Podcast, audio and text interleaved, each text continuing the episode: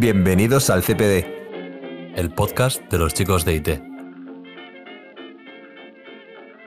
Muy buenas a todos, bienvenidos a un nuevo capítulo del CPD. Como ya acostumbramos, pues una vez cada dos semanas, cada tres semanas, dependiendo, pues hoy os traemos eh, otra, otro conjunto de, noticias que, contaros que nos han parecido interesantes de estas últimas semanas.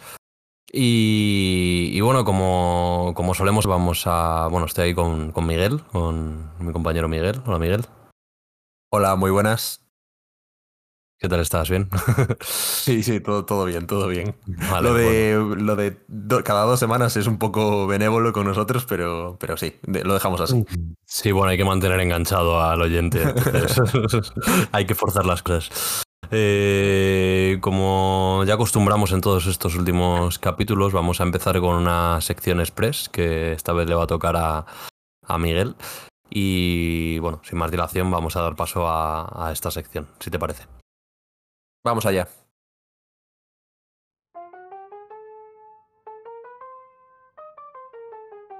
Muy bien, empezamos con una noticia de Photoshop. Eh, durante el evento anual de Adobe eh, Max 2021, eh, la empresa ha anunciado una amplia serie de novedades para sus productos de Creative Cloud. y entre los más interesantes están, bueno, sin duda, dos noticias relacionadas con Photoshop o dos anuncios relacionados con Photoshop e Illustrator. Em, ambos programas se están estrenando por primera vez en la historia en versiones web. Mucho ojo a esto, es bastante interesante.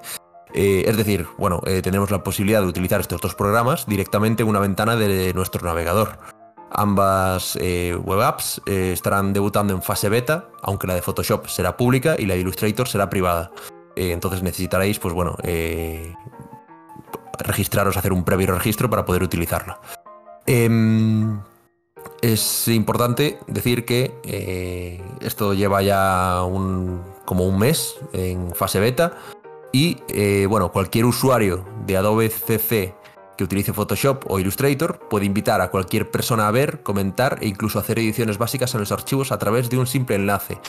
Em, no es que nosotros podamos directamente tener Photoshop en cualquier momento según queramos en, nuestra, en la red, en un navegador, sino que debemos ser como invitados o compartido un proyecto o lo que, lo que nos pueda compartir eh, una persona con una cuenta de Adobe hay que comentar también que estas herramientas no son la herramienta completa, sino que es una herramienta pues limitada y con varias funcionalidades eh, restringidas. obvias limitaciones por, ser una aplicación web. Y tanto Photoshop eh, Web como Illustrator eh, solo, ofrecen las características básicas de edición.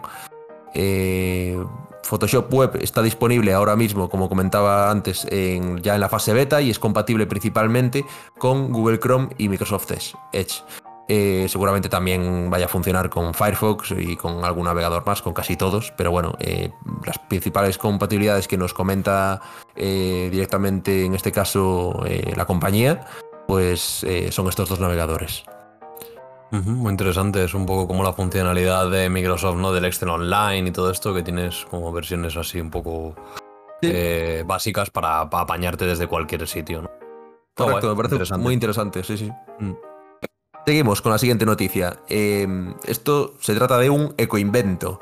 Un diseñador holandés eh, de nombre, vamos a hacer aquí un poco de freestyle, Ilja Shamel, eh, o Ilja Chamble eh, alimenta su servidor con la energía generada por sus tomateras. Eh, el sistema de nombre Warm Earth está pensado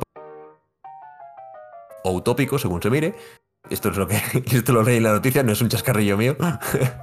en el que la gente tenga que recurrir a las plantas vivas como fuente de energía alternativa.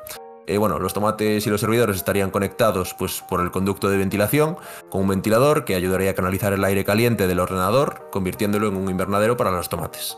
Entonces, eso sería la, primera parte, que es sencilla para todos y que podemos entender. Y tenemos eh, la parte de cómo eh, los PCs o el servidor beneficia a los tomates. Ahora, ¿cómo los tomates pueden generar energía? Aquí viene lo chungo.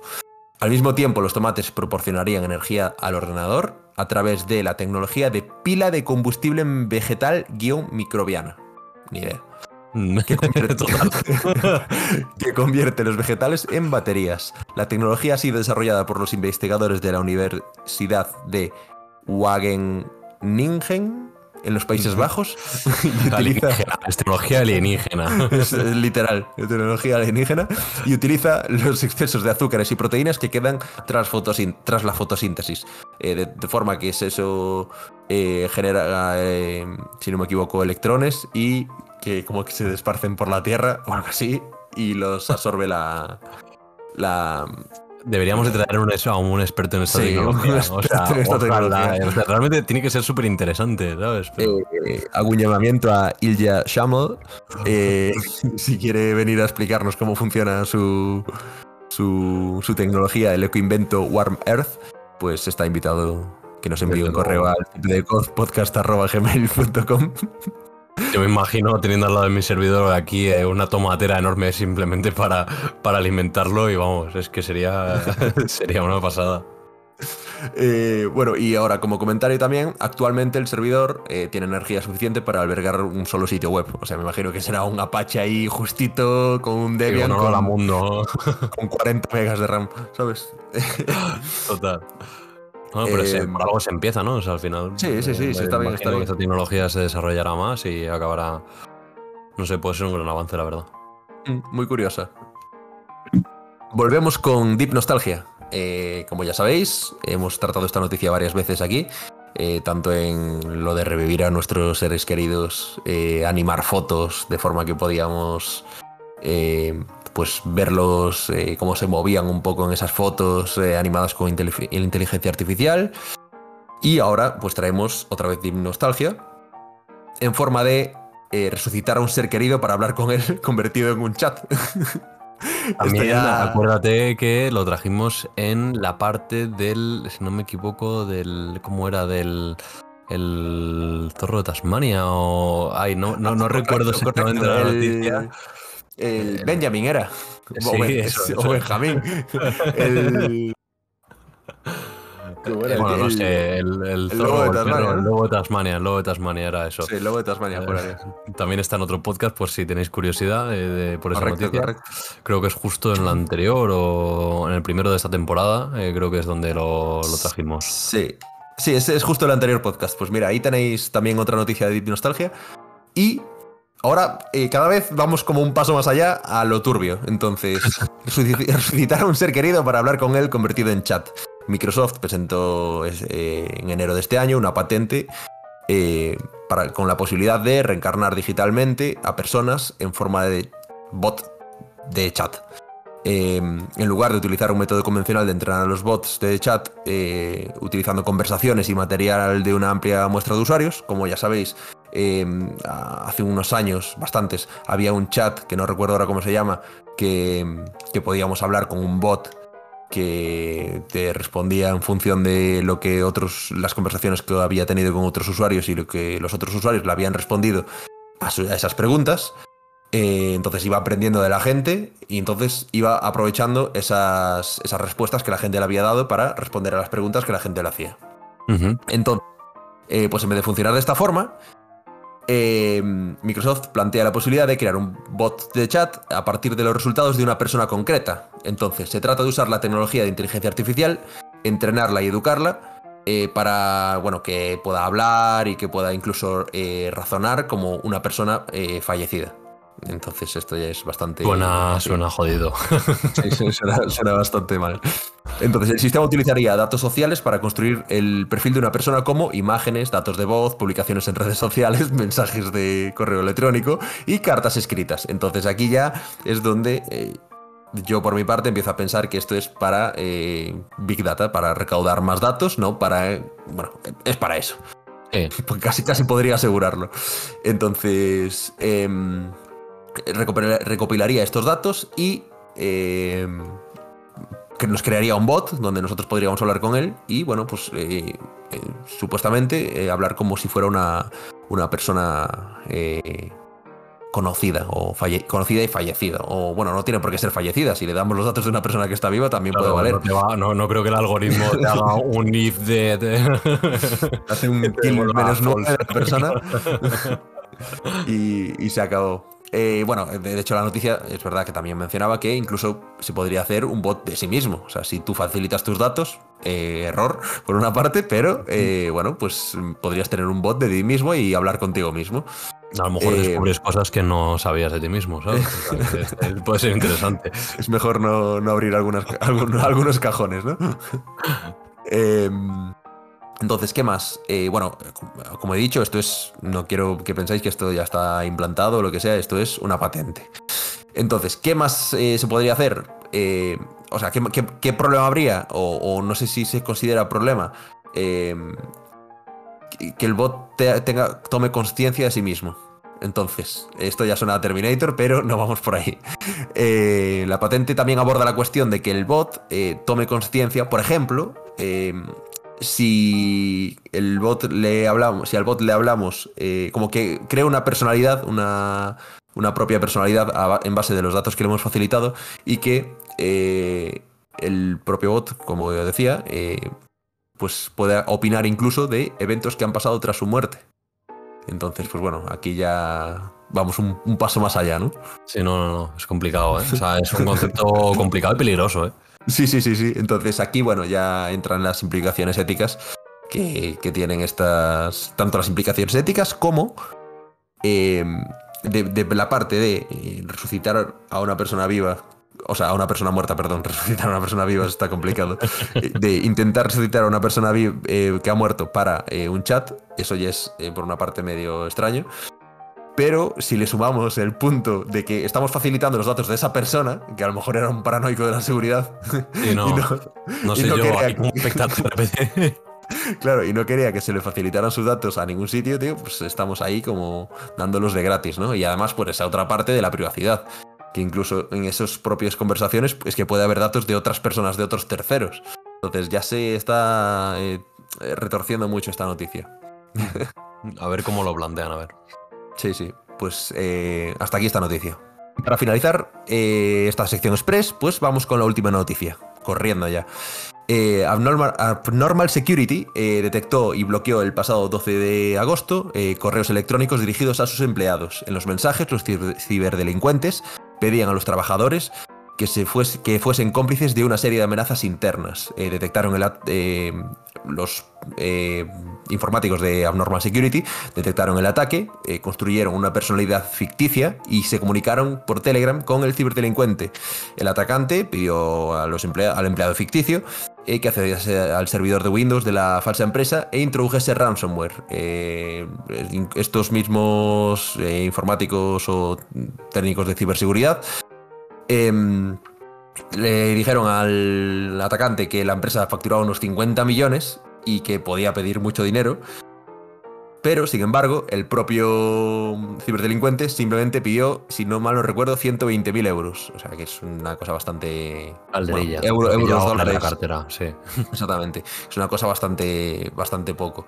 Em, entonces, le, de, estos, de, esto, de este dinero daría parte del del botín, por así decirlo, a este empleado que le facilita las cosas, ¿no? Eh, el objetivo de estos mails, como dice la noticia, era infectar las redes de Abnormal Security con ransomware. Sin embargo, eh, bueno, esta compañía no, ha sido la única en la que estos piratas informáticos han tenido en el punto de mira.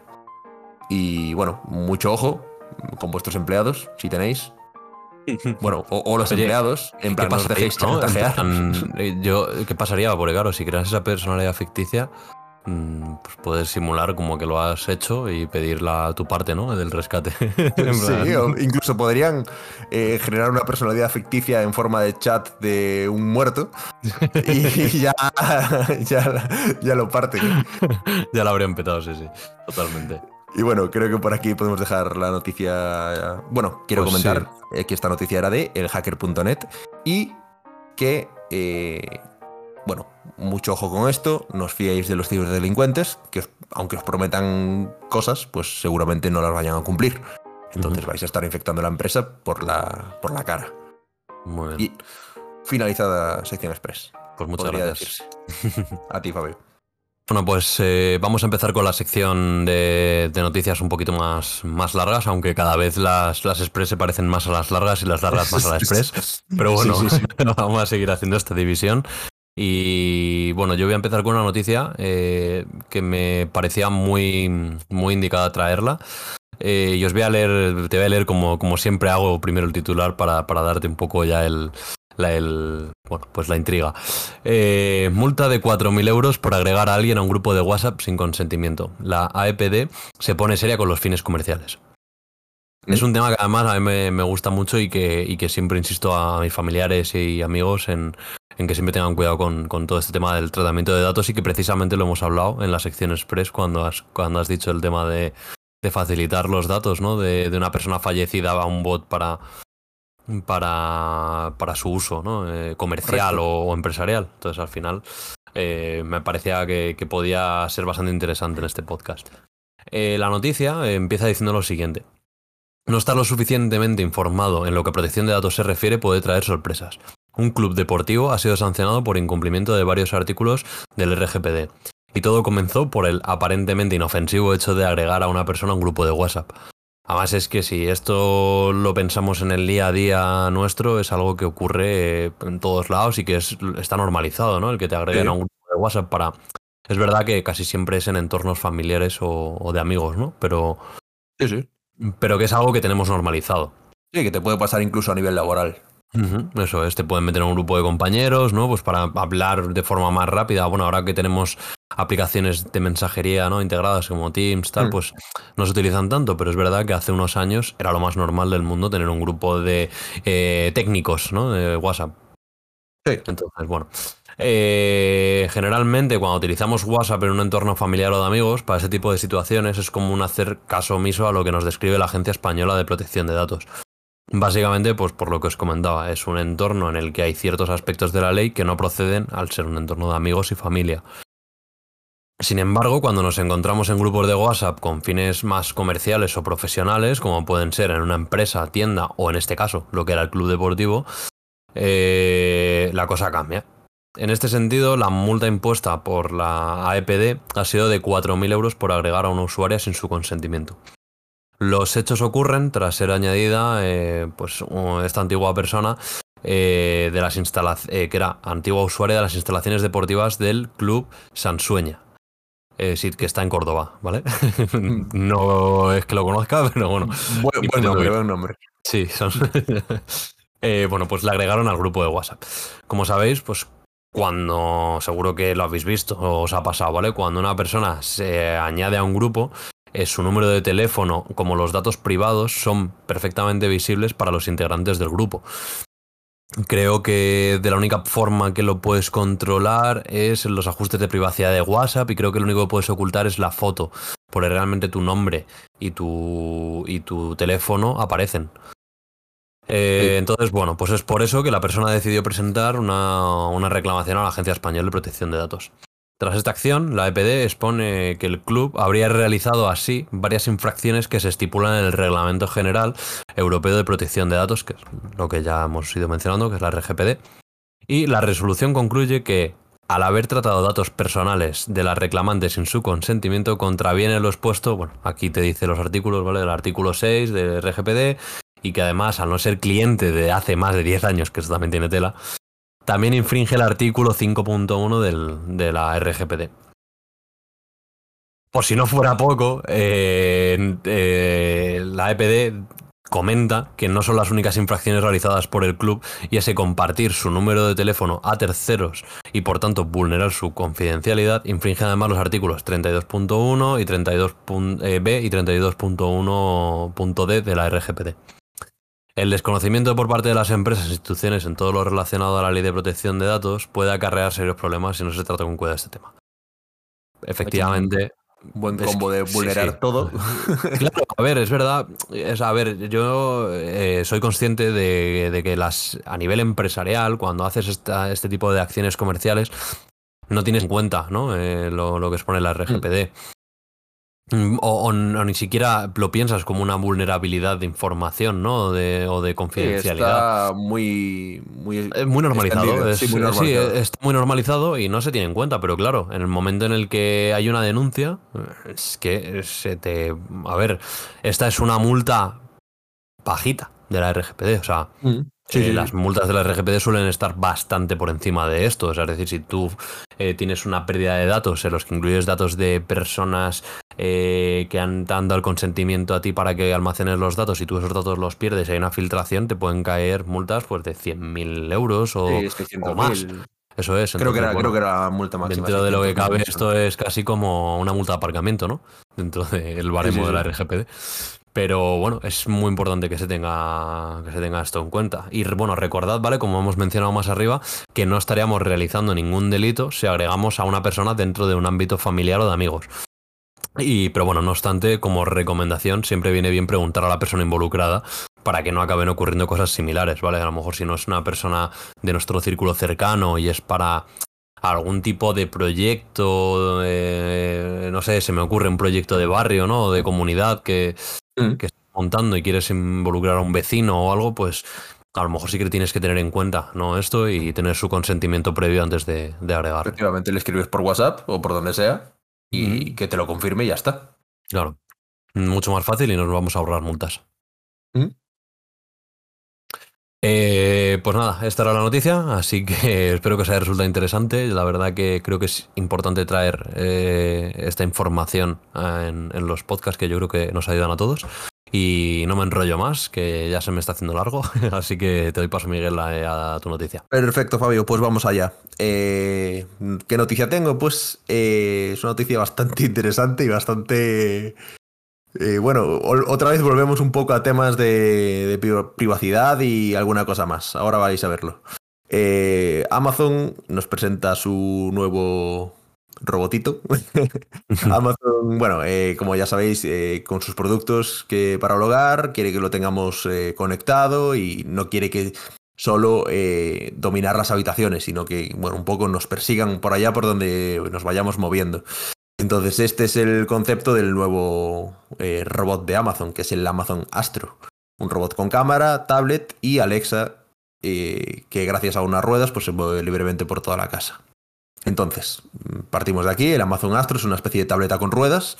Eh, y parece, su cabeza parece, su forma se parece a una especie de aspiradora con una tableta incorporada y una cámara periscópica el Amazon Astro eh, sigue nuestros movimientos para poder realizar videollamadas desde cualquier lugar y o grabar todo lo que hacemos. Aquí ya. Madre mía. Ya empezamos. Eh, eh, también es verdad que este robot pues, tiene alguna funcionalidad que podríamos decir buena, que es que puede funcionar como una cámara de vigilancia clásica. O sea, nosotros podemos dejarlo ahí en una esquinita en casa o decirle que se ponga en un sitio y que vigile y luego conectarnos nuestros, desde nuestro smartphone y poder vigilar. Y una de los. El, plato fuerte de este robotillo es em, que puede ser un asistente robótico. Quiero decir, para las personas que puedan tener gente mayor que puede eh, o gente dependiente, pues eh, el robot, gracias al servicio de Alexa Together, puede ser de ayuda a estas personas enviando avisos o creando rutinas. Eh, también puede servir como mayordomo, pues en la zona superior del cuerpo, a modo de bandeja, puede llevar objetos de hasta 2 kilos de peso. Esta bandeja también puede servir para colocar el móvil y cargarlo. Estoy viendo la cara que pone Fabio. ya flipando. la verdad es que no. Intento siempre no leerme tus noticias para que me sorprendan igual que, al resto y poder ser casi como aportar lo mismo que un oyente, pero, es que alucino, alucino con, con esto. Eh, voy a repetir esta última frase. Esta bandeja puede servir también para colocar el móvil y cargarlo, pues gracias al puerto USB tipo C permite una carga de 15 vatios. Entonces, hasta aquí hemos presentado el robot y vemos lo que, lo que hay con respecto a este robot. Ahora, el robot es un desastre. Eh, y ha habido una filtración de documentos donde eh, propios trabajadores del proyecto de ahora os digo del robotito, que ahora os digo cómo era el nombre, que lo tenía por aquí, pero lo he perdido. Bueno, ahora lo veremos. Em, es un absoluto desastre. No, y ahora vamos a ver por qué. Una filtración interna eh, describe como el nuevo robot, el lanzamiento, eh, el nuevo lanzamiento como un dispositivo frágil que supone una pesadilla para la privacidad, según ha desvelado eh, la sección tecnológica Motherboard de la página web Vice. Eh, los empleados que trabajaron en el desarrollo del robot indican que el dispositivo no tenía un comportamiento óptimo.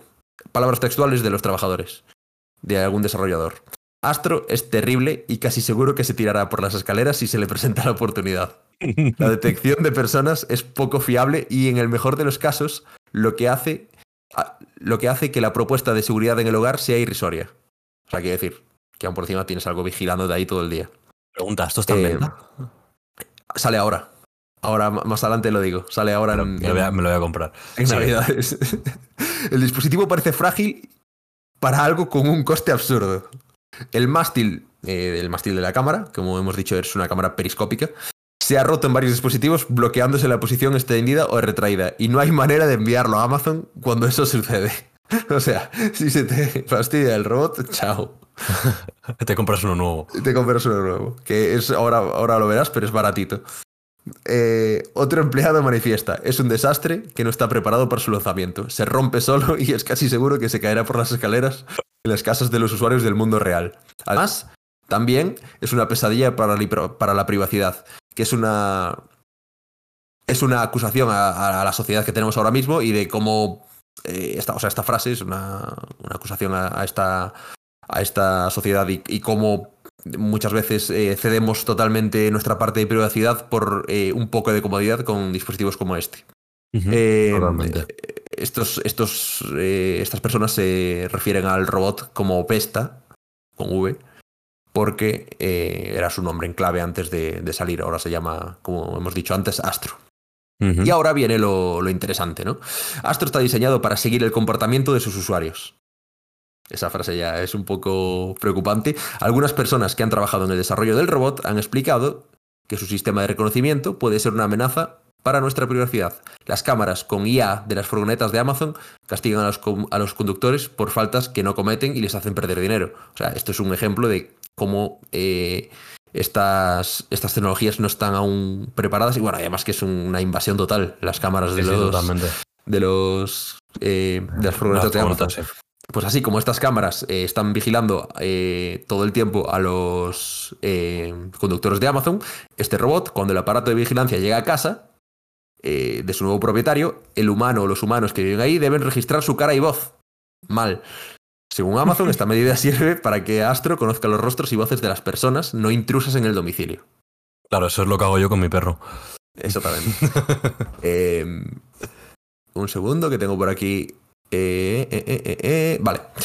Es que había, se me había movido la, la, el texto que tengo preparado. Entonces, eh, entonces el robot va a, lo que va a hacer cuando llega a casa es conocer los rostros, voces de las personas y va a seguir a las personas y como que eh, identificar su comportamiento y cómo, cómo se rutina, comporta ¿no? su El... rutina, cómo se comporta en el día a día. Entonces, cuando entra una persona que no es eh, conocida, como que hace la comparación, ¿no? Para ver si es un patrón que se sale de. Esto es lo que supuestamente hace. A mí lo que me da sensación es de que. Eh... simplemente para ver tus rutinas y -huh. pedir otro poco sí, de. Que, que, a las 10 de la noche, cuando te tumbes en la cama con el móvil, te haga las sugerencias de compra de Amazon que realmente estás deseando comprarte. Exactamente. Exactamente. De pues eh, todos los días me acuesto. que necesitas unas zapatillas. Tal cual. Es, es, totalmente. Es que lo estoy viendo ya. Notificación Aunque... a las 10 de la noche que te acabas de tumbar en la cama. Perfecto para antes de irte a dormir. Eh, es que, en plan, tomando café. Uh, parece que te gusta el café. Bueno, ya sabemos lo sí, que Sí, sí, no, no, desde luego. Eh, en Amazon aseguran que. O sea, Amazon se defiende de estas. De estas alegaciones, en Amazon asegura que toda esa recolección de datos se hace con, privacidad, con la privacidad como foco.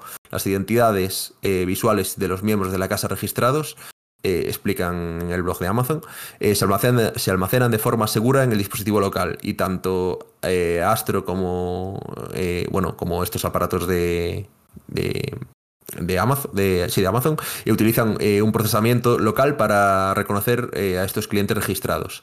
Con los mapas que crea Astro de... O sea, quiere decir que se guardarían estos datos en local.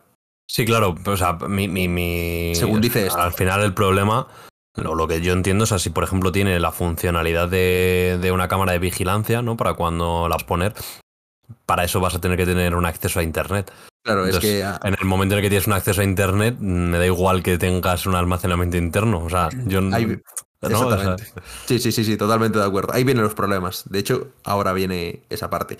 Con los mapas que crea Astro, que esa también es otra, que te mapea la casa, que al recorrer la casa, eh, las cosas son algo distintas. Porque, aunque los datos de navegación se procesan localmente, porque es lo que dicen, que se procesan localmente, estos datos, no dicen que no se suban después. Em, cuando Astro crea el mapa tras la exploración, se sube a la nube eh, para almacenarlo y luego mostrarlo en la aplicación móvil de Astro.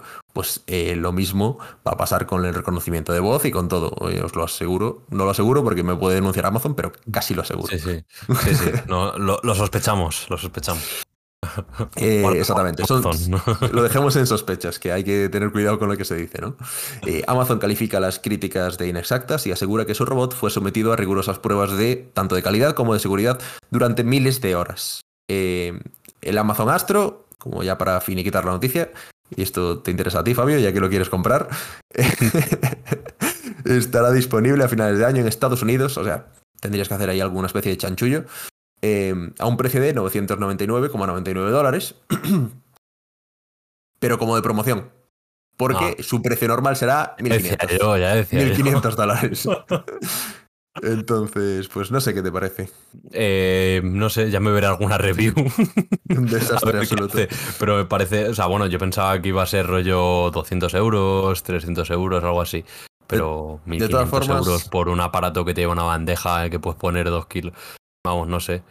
de todas formas, un, eh, es un arnés con una power bank eh, y un cable de USB-C y ya está. Sí, y, por lo menos te, también te identifica a las personas de casa y las que no son de casa.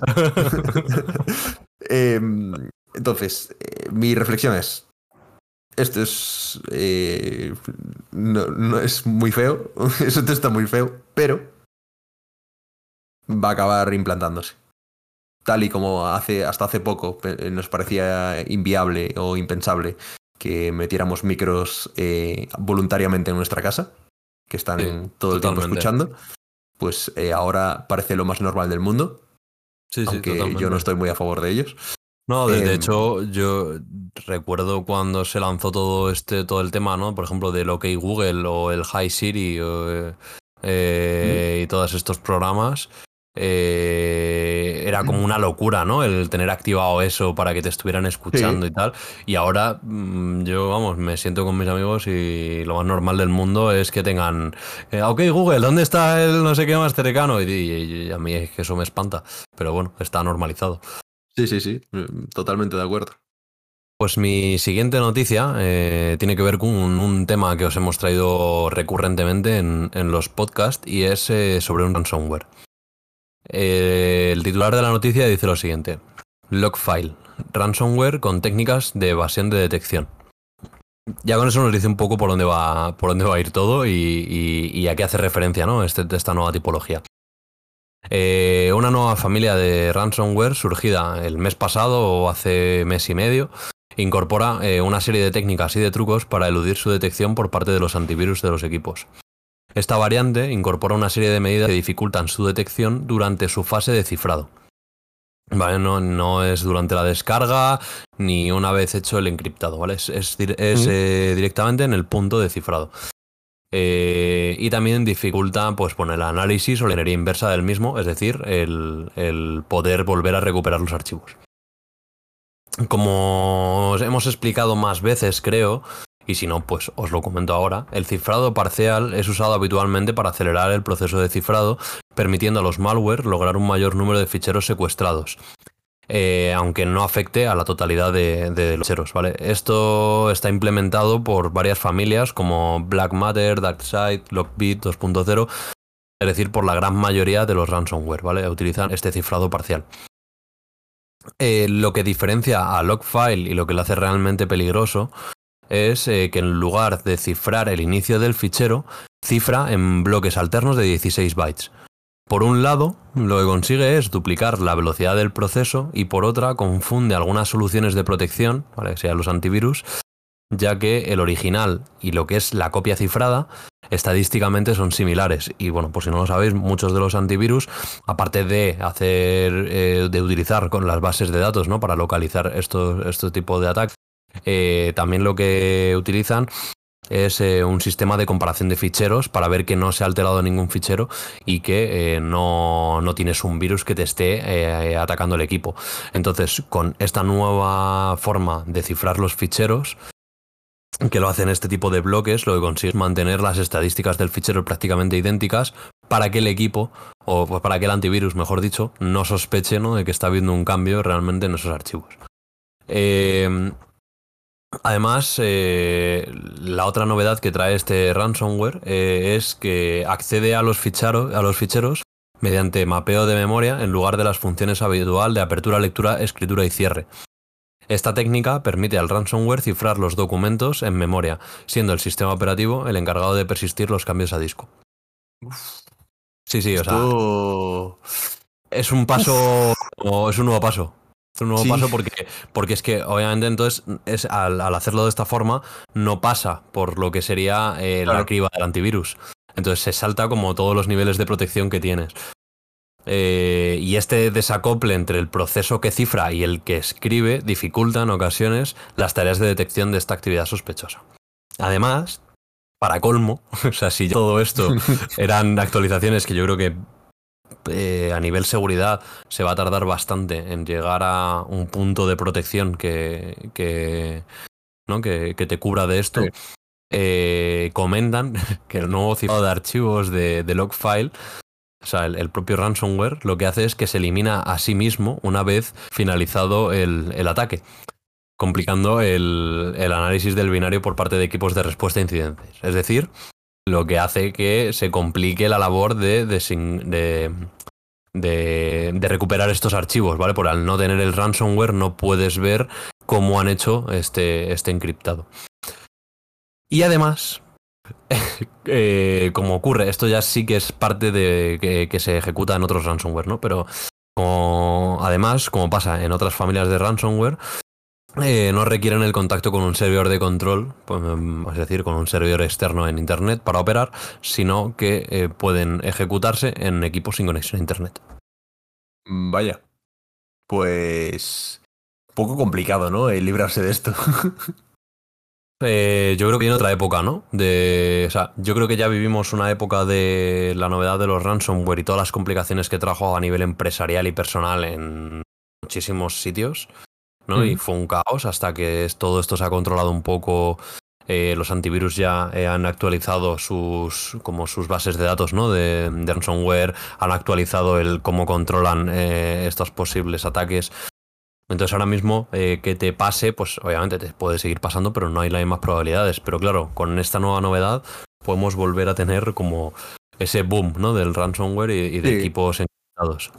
Al final, eh, la mejor defensa contra ransomware es no defensa, pero la mejor eh, como alternativa, porque siempre tenemos la vulnerabilidad, la posibilidad de que alguna persona de nuestra infraestructura sea vulnerable a bueno, sea vulnerable, sea objetivo y pique en el, pues en el típico correo, en el típico USB, ficherito, lo que sea. O directamente que tengamos una vulnerabilidad expuesta o directamente que no, esté que, no, que no sea una vulnerabilidad que, nosotros conozcamos, que sea una DI0 o cualquier historia, y que nos, eh, que nos entre el, el ransomware. Entonces, Siempre copias de seguridad, eh, siempre tener las copias de seguridad. Eh, ya te estoy robando la noticia, Fabi, lo siento, pero siempre tener las copias de seguridad aparte de, aparte de si las tenemos en la propia oficina, tenerlas en un sitio aparte, desconectado online, pues cada X tiempo, no tiene que ser a lo mejor cada todos los días, pero bueno, pues si tenemos una empresa pequeña y tenemos nuestro sistema de copias de seguridad, pues también una vez a, la semana, eh, cada 15 días, al mes, dependiendo de los datos que manejemos, eh, sacarlos a un disco duro externo, el disco duro externo nos llevamos a casa o a donde sea, incluso a la nube. y vale eso, con que sea en nube, que para cargarlo a lo mejor lo hagas por vías FTP con un acceso mediante login, que con eso evitarías que el, que el cifrado se, volcase también ¿no? a la parte de la nube, porque no haría ese login.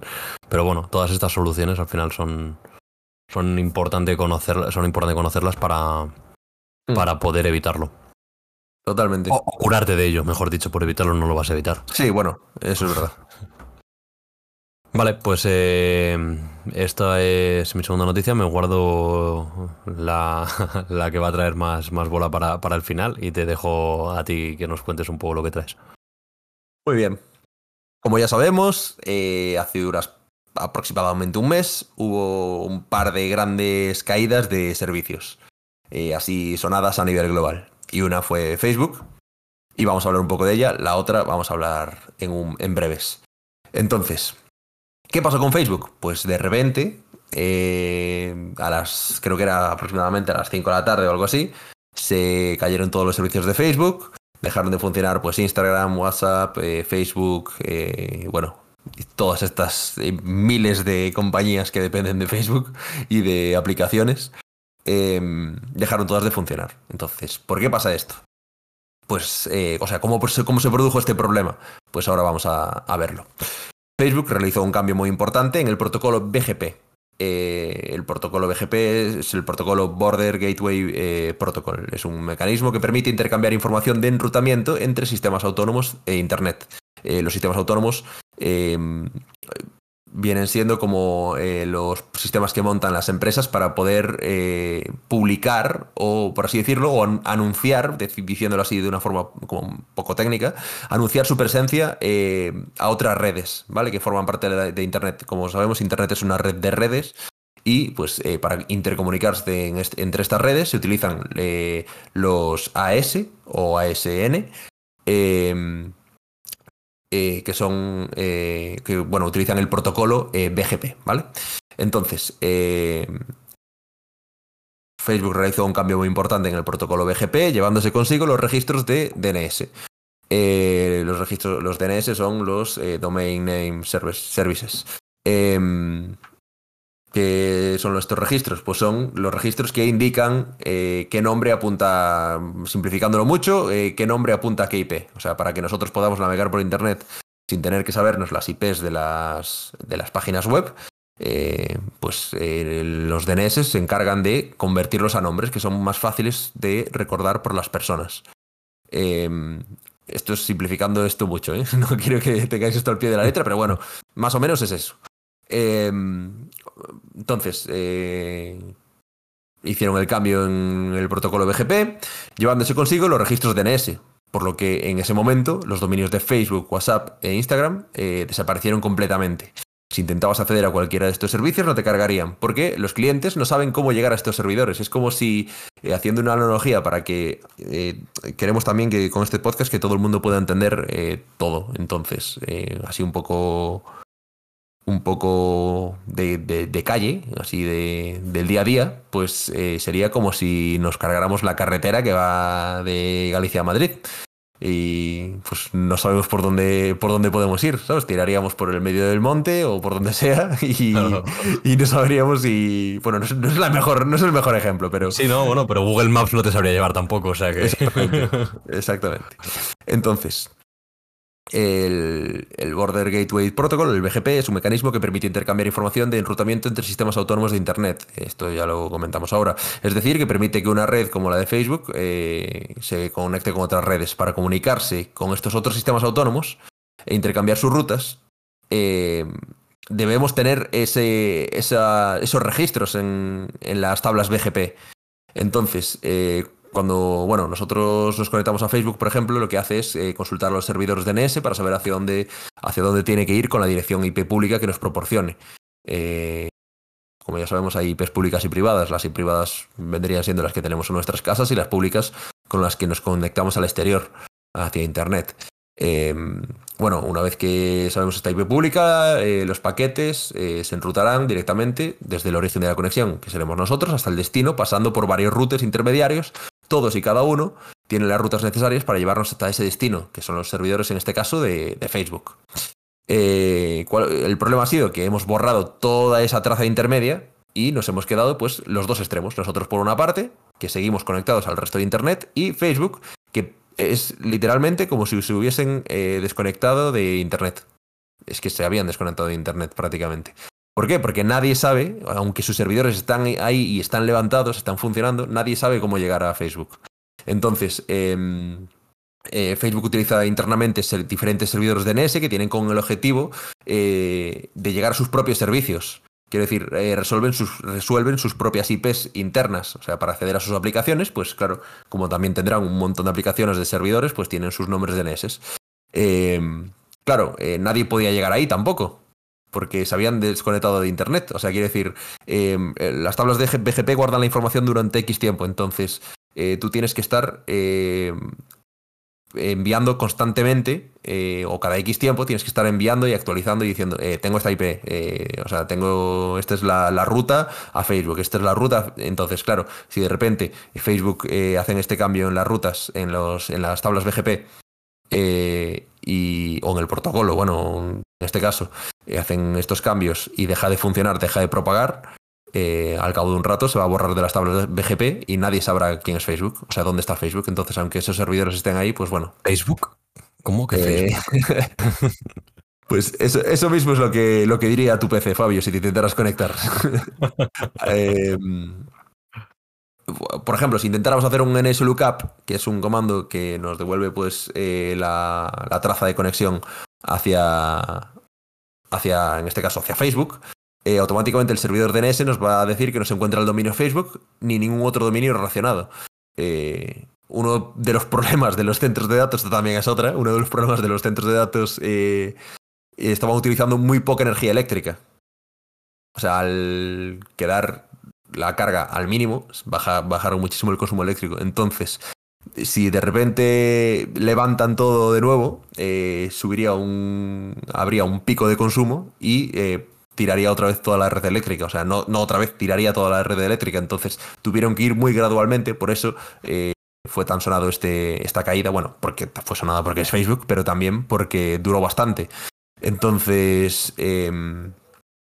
Tuvieron que ir levantando los servicios poco a poco y que se vaya eh, quedando de forma estable la corriente eléctrica. Em, ¿Qué más? Eh, ¿Por qué tardaron tanto? Porque Facebook indicó también que fue muy, muy, interesante ver cómo las medidas de seguridad físicas para evitar el acceso no autorizado hizo que se ralentizara enormemente el acceso a los servidores. Eh, claro, todas estas medidas de seguridad pues obviamente, si tenemos que hacer una serie de, pues, registros, de verificaciones de que soy yo quien quiere entrar al CPD o de que soy yo quien quiere entrar a X sitio, pues claro, eh, todo esto va a ralentizar. Después, por otra parte, otra de los, otro de los motivos que también ralentizó muchísimo em, el, intentar solucionar esto es que eh, Facebook utiliza el método de contención que tienen de o sea, el método de contención de comunicación para estos, para estos casos es eh, son sus propios eh, servidores de mensajería, de correo. Messenger de, Facebook. El Messenger de Facebook o, bueno, o, estas, este tipo de tecnologías. Entonces, em, claro, esto, nada de esto estaba accesible, entonces no tenía ni forma de contactar entre ellos para intentar solucionar esto. Entonces, ¿qué, qué, se, qué pude leer por ahí? Que además publicaron los propios eh, técnicos de, de Facebook que tenían, han tenido que utilizar aplicaciones como Discord, aplicaciones como Zoom para poder contactar entre sí y poder hacer reuniones.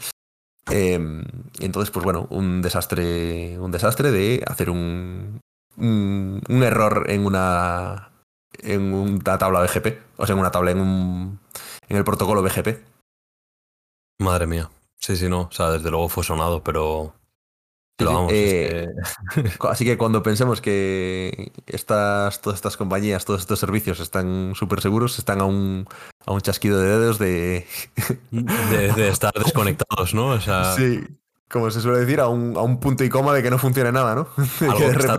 Ah, sí, sí, totalmente. Algo que está tan presente en nuestro día a día y que es, forma parte ¿no? de, de nuestro tipo y que le dedicamos muchísimas horas está a, a un enter de, de, desconectarse, ¿no? O sea, es bestial. Totalmente. Y como comentábamos ahora mismo, em, bueno, ahora mismo hace un momento, tuvimos esta caída de Facebook y la semana siguiente hubo otra caída también bastante sonada. ¿Qué pasó? Pues que nuestro amigo OVH, otra vez, que siempre, siempre que alguien alía es OVH o son los eh, CryptoLockers. sí, sí, totalmente. Aquí, aquí en el CPD o son los cibercriminales o es OVH. Hay una, una de dos. Em, ¿Qué pasó con VH? Pues que pusieron un tweet donde, bueno, esto también en Twitter fue un cachondeo, porque mira que me reí. Eh, sí, sí, yo lo viví de cerca, yo lo viví de cerca. Correcto, correcto, que lo, comentamos ese día. Eh, un tweet, eh, además creo que era a media mañana, juraría. Em, si mal no recuerdo, como a, las 12 o algo así. No, no, no, fue a primera hora. A primera hora puede ser. Porque uno de los servicios que, que tengo yo en VH no me levanté y a la pues no sé si a las 9 o 10, eh, ya empezaron a llegar incidencias de que no estaba accesible la herramienta. Muy bien. Pues, pues ya ves. Em, ¿Qué pasó? Em, pusieron un tweet donde decían que iba a haber un, una...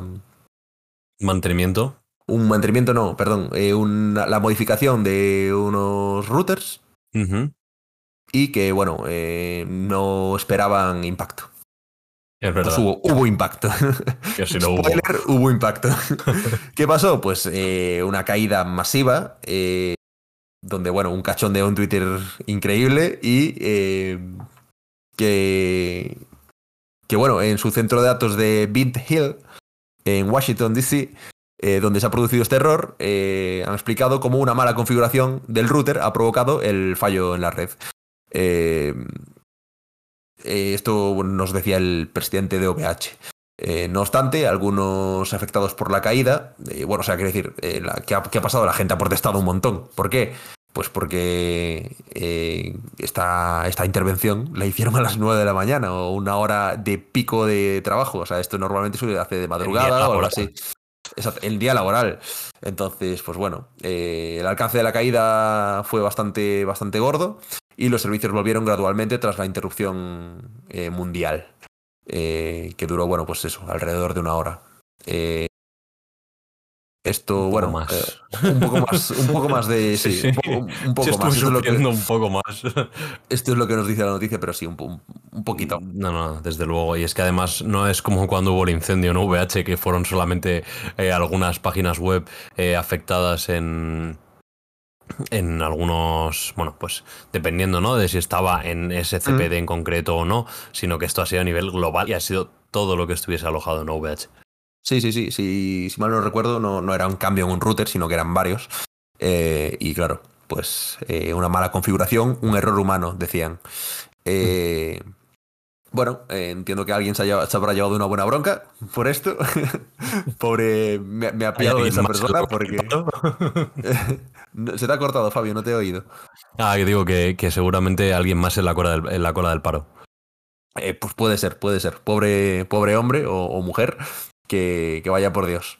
Em, entonces, bueno, VH, eh, como ya sabemos, eh, viene de, ya de una tras otra, ¿no? O sea, hace unos meses tuvo el incendio, el gran incendio este en, en los CPDs europeos que por cierto leí por ahí que dijeron que tenían intención de hacer unos nuevos, porque parece ser que esos eran ya viejos de 2011, pero bueno, esto ya es eh, off topic, como se suele decir.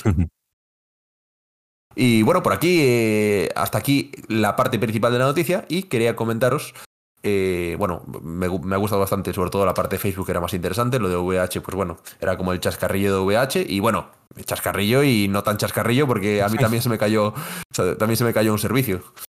Entonces, pues bueno. Eh, la crítica. Exactamente, la crítica. ¿Y qué os traigo por aquí? Pues eh, un par de apps por si Facebook peta. Como ya sabemos, casi, todo el mundo, sí, casi todo el mundo utiliza WhatsApp, eh, pues Instagram, etcétera, etcétera. Entonces, eh, o el Messenger de Facebook o lo que sea. Bueno, Instagram no creo que se utilice mucho para hablar, pero bueno, alguien lo utilizará para, a modo de chat. Entonces os traigo unas, aplicaciones de chat por si, eh, y un poco más privadas, o más respetadas, que, más, que respetan más, perdón, la privacidad del usuario, pues os traigo por aquí unas cuantas. Entonces, eh, primera aplicación, Signal, eh, es la, que menos información eh, recopila.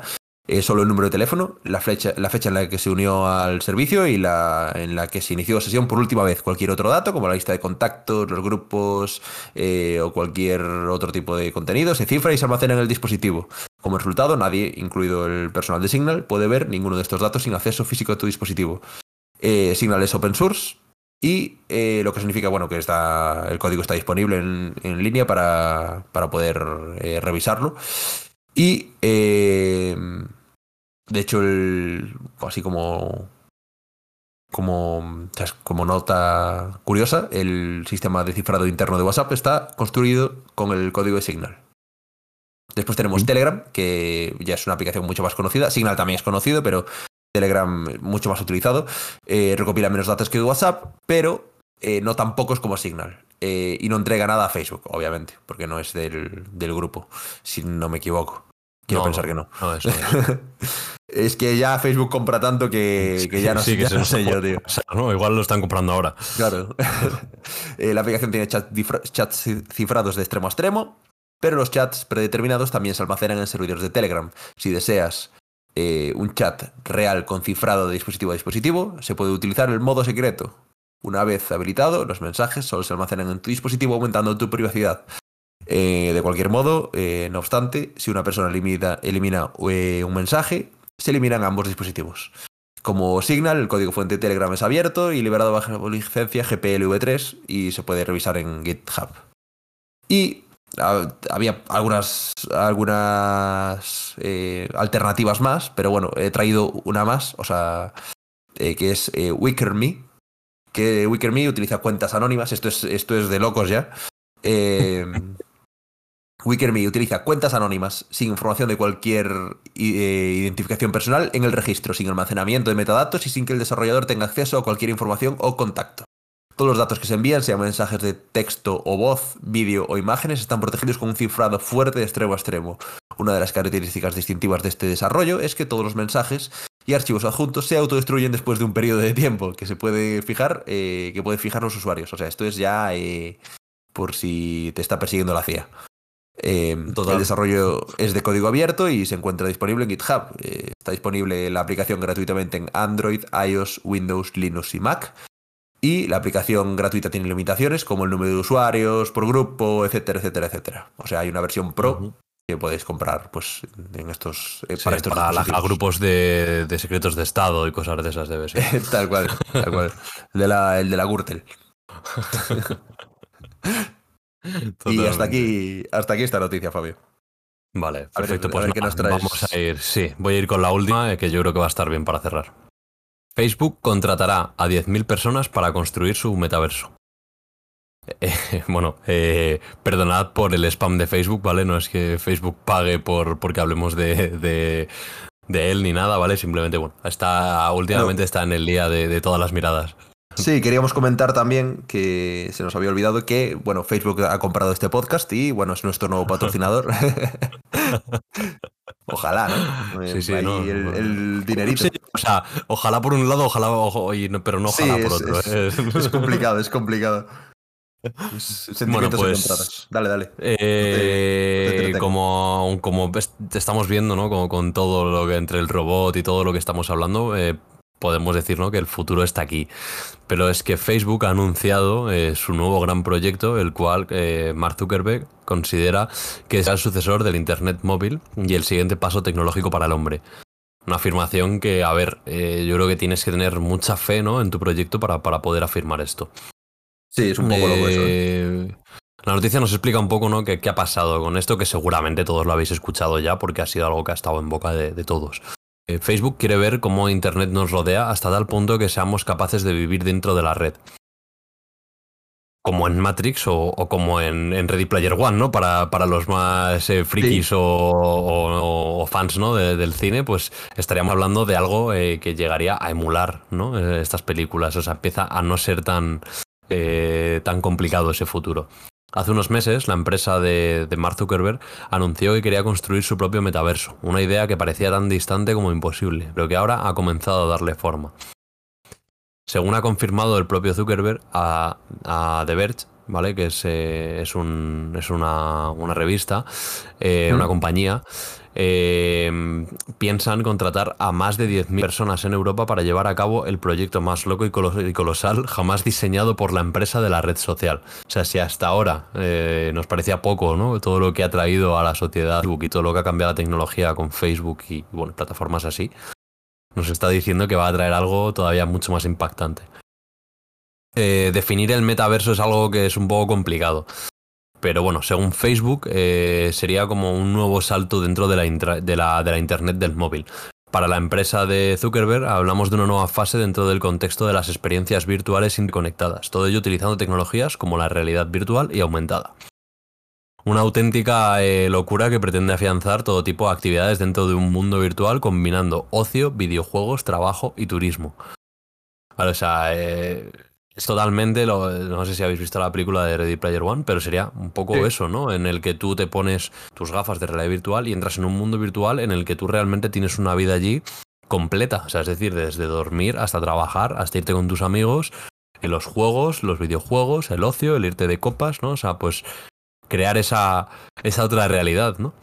Sí, es un poco como eh, estos juegos que, bueno, que ahora mismo ya, ya los hay y están al, a la más máxima orden del día, por así decirlo, que, que son los de realidad virtual. Te compras tu. Sí, ah, vale. ¿eh? No, en 3D, en 3D. o sea, que decías los como los mundos virtuales hechos en 2D, ¿no? Que tú te creas un avatar y, y tienes acciones que realizar, ¿no? También, el, con la gente, el social hub, o ¿no? ¿Cómo se llama? Hay un, hay un juego de eso. O el Jabo, no sé. El Jabo, ¿no? O tenemos el. no sé si recuerdas el Second Life. Sí, sí, eso, eso es, ¿no? Pues, pues y había uno de PlayStation también.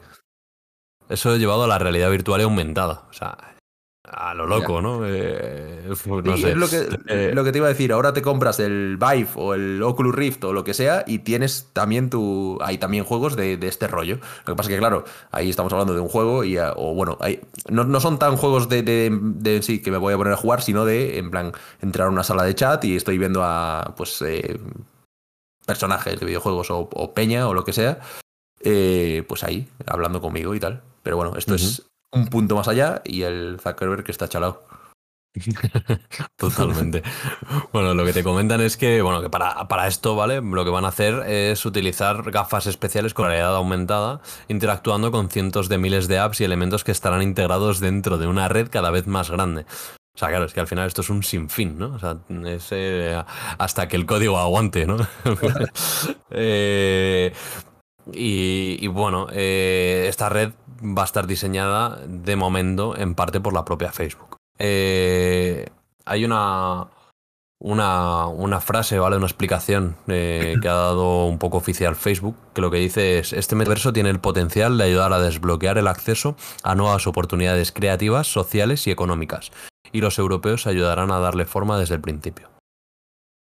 Te sentirás presente con otras personas como si estuvieras en otros lugares, teniendo diferentes experiencias que no necesariamente podrías tener en una aplicación 2D. En el futuro, en lugar de hacer una simple llamada telefónica, podrás sentarte con un holograma en mi sofá o yo podré sentarme con un holograma en tu sofá. Y realmente estaremos a centenares de kilómetros de distancia. Esto es lo que comenta Facebook Zuckerberg. Como lo de Star Wars, ¿no? Sí, es lo que iba a decir. Eh, sí, totalmente. Eh, te llamaré y, y aparecerás con espada y láser. Y... no, no, o sea, es que es así totalmente. Eh, es algo que, a ver, yo quiero verlo, ¿no? O sea, tengo curiosidad porque, bueno, puede ser una bazofia, ¿no? Que realmente no se vea nada, lag, cortes, ¿no? al final todo esto va a ir un poco ligado a la evolución tecnológica. Sí, sí, en plan, ¿cómo dices? Se te ha cortado el brazo, ¿no? Sí, el, brazo no te carga bien, ¿no? Eh, no sé, yo creo que al final esto irá un poco también ligado a todo a la evolución tecnológica, ¿no? Del tema del 5G, las nuevas redes de comunicación. O sea, tiene que ir todo un poco como, como en bloque para, para poder permitir un uso real de, de esto. Eh, no sé, o sea, a mí es algo que, sí que me gustaría, me gustaría por lo menos probarlo, ¿no? No te digo que, que utilizarlo, pero... Para que esto simplemente a nivel masivo, no me imagino la infraestructura que necesitan con esto. O sea, tiene que ser, vamos, bueno, a ver, Facebook, habrá, debe haber tres empresas que, o cuatro, que, bueno, alguna más, que son las, las que podrían hacer esto, que serían pues Amazon, Facebook, eh, Google y Microsoft, seguramente. A lo mejor alguna más rollo, no sé, IBM o alguna de estas, pero no, no tanto, no creo ni siquiera. No, no les pega tanto. No, entonces pues habría. De videojuegos, quizás, ¿no? En plan. Uf, pero tendría que ser muy, muy grande, ¿eh? Sí, sí, sí, no, desde luego. Eh, pues son eh, estos, estos titanes que, bueno, no sé. eh, a ver cómo es todo esto y, a lo mejor pues también implementando lo de nuestro amigo el... El, el robotito. No, el, otro, el de Nueva Zelanda. No, de Nueva Zelanda, no, ahí. El de... Ah, vale, el, tío del tío. El, el, pues a lo mejor poniendo unos tío, pues... Claro, en plan podemos dejar esto fino, fino. Sin impacto ambiental. Bueno, eh, por, aclarar, ¿vale? Que de momento esto es una idea de Facebook, que está trabajando Facebook, pero que está abierta a la corporación detrás Big eh, para, que puedan aportar al, bueno, pues al, al, crecimiento de esta idea y al desarrollo. De hecho, ya creo que hay alguna noticia, ¿vale? No, no recuerdo bien, pero sé que la has leído, en las que Facebook ya eh, estaba contactando con grandes empresas tecnológicas para que les asesoraran eh, cómo poder desarrollar ciertas tecnologías dentro de este metaverso y con empresas que se dedican al, tema de, mm, del marketing para eh, que les eh, dieran como consejo ¿no? de, cómo hacer este desarrollo de que todo el mundo lo quiera jugar. ¿no? Que esto es un poco la parte peligrosa de estas tecnologías, que al final el peligro, como hemos visto en estas películas como como la de Ready Player, la de Ready Player One, eh, el peligro está en la gente que toma como vida principal esta vida secundaria, ¿no? O esta, vida virtual. Correcto, correcto. Así que, bueno, yo creo que con esto eh, podemos dar por terminado el podcast. Hoy además ha sido, mm, por lo que estoy viendo, un podcast bastante, bastante largo. Eh, pero a la vez creo que bastante interesante y bastante original. Así que bueno, yo creo que. Sí, mira, eh, ya que nos hemos retrasado un poquito, pues, eh, pues doble, doble ración de podcast. Versión extendida. Exactamente. Eh, por eso lo sacaremos en, en, DLC. Cinco gritos y. Totalmente. y, y, bueno, ya un poco por, por cerrar, también quería recordaros que que bueno, que desde hace pues un mes y medio aproximadamente estamos eh, con otro dos, dos meses quizás. Sí, dos meses y medio por ahí. Dos meses, ¿no? El primero creo que eh, fue sobre agosto, por ahí. Mm, septiembre, vale, septiembre. Sí, por eso. Bueno, un par de meses. Sí, dos meses. dos meses. Eh, hemos empezado con, con un proyecto que podéis ver también en nuestro canal de, de YouTube, del CPD, en el que, bueno, pues subimos tutoriales de pues diferentes tecnologías eh, informáticas. Hasta ahora ha sido todo un poco eh, pues diferentes instalaciones en de sistemas operativos de Linux o de comandos básicos, eh, alguna instalación en de pues de un servicio web en Windows. Y la idea es poder ir em, subiendo contenido y, y aportando pues nuevos materiales para, para que podáis consultar eh, diferentes instalaciones o dudas que tengáis.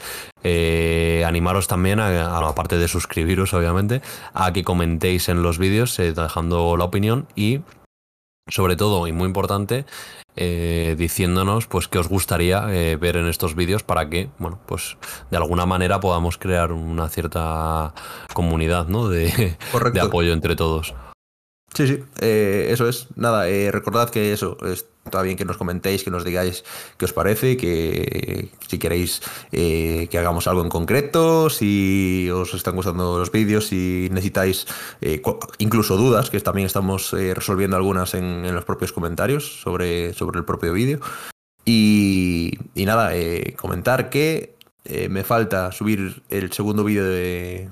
que es el próximo que voy a subir, el segundo vídeo de comandos de, Linux. Y Fabio, ¿puedes avanzarnos un poco qué es lo que vas a subir tú?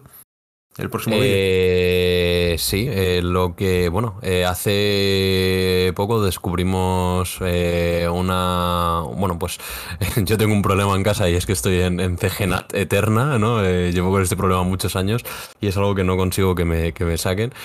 Y ya después de muchos quebraderos de cabeza dimos con, bueno, pues con una herramienta que puedes montar en, eh, creo que solamente está en Linux, creo. Eh, diría que sí. Eh, creo que sí. Bueno, ya lo confirmaré todo en el vídeo, ¿vale? Porque ahora mismo lo digo todo un poco de memoria. que se llama CG Rock. NG Rock. NG Rock. y bueno, lo que nos permite es, bueno, pues saltarnos de alguna manera este CGNAT, ¿vale? Cuando digo saltarnos, no digo que vayamos a tener una, una, IP privada de repente y podamos hacer una gestión de puertos en nuestros routers, sino es un servicio que lo que nos va a crear es un, un túnel, privado a un servidor suyo eh, por el cual pues podemos llegar a nosotros como podría ser pues el servicio de Synology o, o, incluso de Plex o de aplicativos de esta forma que tienen un servidor privado que te permiten crear ese túnel contra ellos y tú resolver eh, en su servidor. Entonces, bueno, eh, haremos un vídeo sobre esto y lo explicaremos mejor para, para, todas aquellas personas que seguro que sois muchísimas las que tenéis mi problema y si no, pues soy un desgraciado. correcto, correcto. Pues mira, Fabio, creo que podemos dejarlo por aquí, si te parece. Y nada, eh, muchas gracias a todos por escucharnos otra semana más o otro mes más. Y nada, nos vemos en el próximo capítulo. Hasta luego. Hasta luego.